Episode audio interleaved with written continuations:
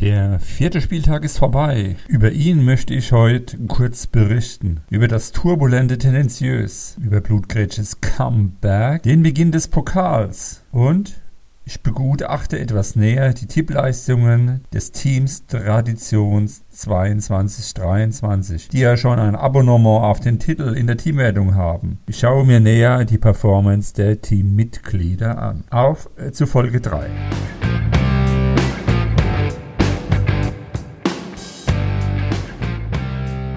Springfields Bootip Nerdcast.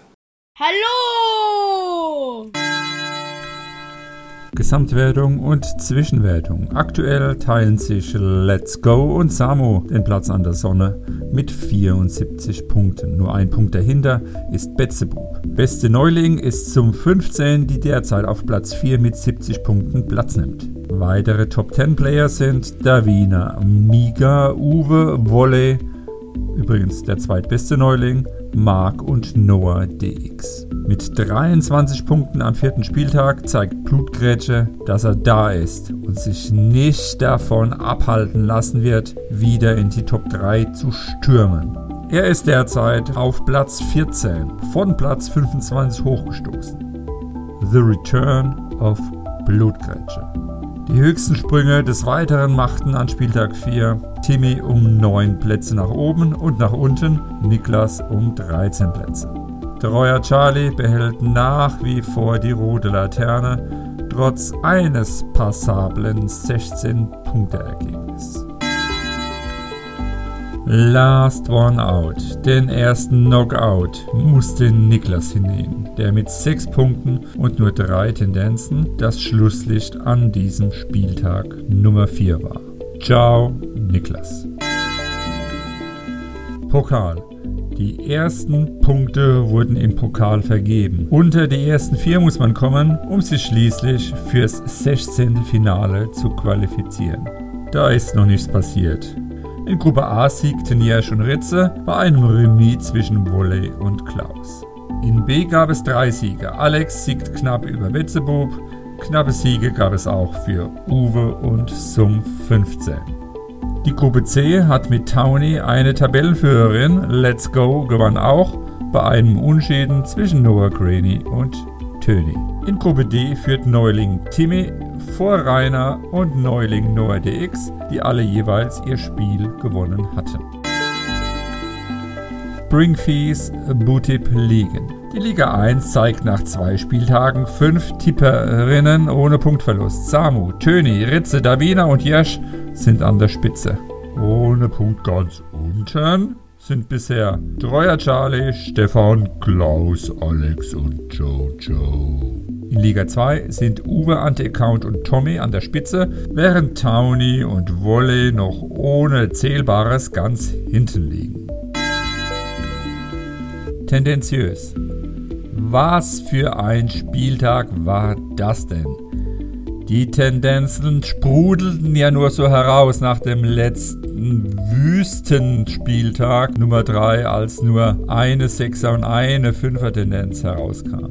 Und hätte Bayern nicht als eine normalerweise sichere Bank für Siege durch die Vielzahl an vergebenen Chancen nicht das Unentschieden mitentwickelt, hätten wir nun schon drei Finalisten. So blieben ihnen nur sieben Tendenzen und immerhin ein Sprung auf Stufe 3. Noah DX, Miga und Ritze haben eine Stufe übersprungen und müssen erst auf Stufe 3 wieder liefern. Machen sie jedoch in Stufe 2 wieder 7 Tendenzen, können Sie direkt in Stufe 4 weitermachen. Eine Handvoll Tipperinnen konnte sich für Stufe 2 qualifizieren, nachdem der dritte Spieltag, wie ja vorhin erwähnt, für tendenziös eher mau verlaufen war. Um Stufe 2 zu erklimmen, braucht es für die bisher nicht qualifizierten Noah Granny, Tommy und Streuer Charlie nur eine Fünfer-Tendenz, denn sie haben schon zwei Fünfer-Tendenzen oder aber höher natürlich. Für die übrigen muss unbedingt mindestens eine Sechser-Tendenz her. Das ist Druck. Die Teamwertung.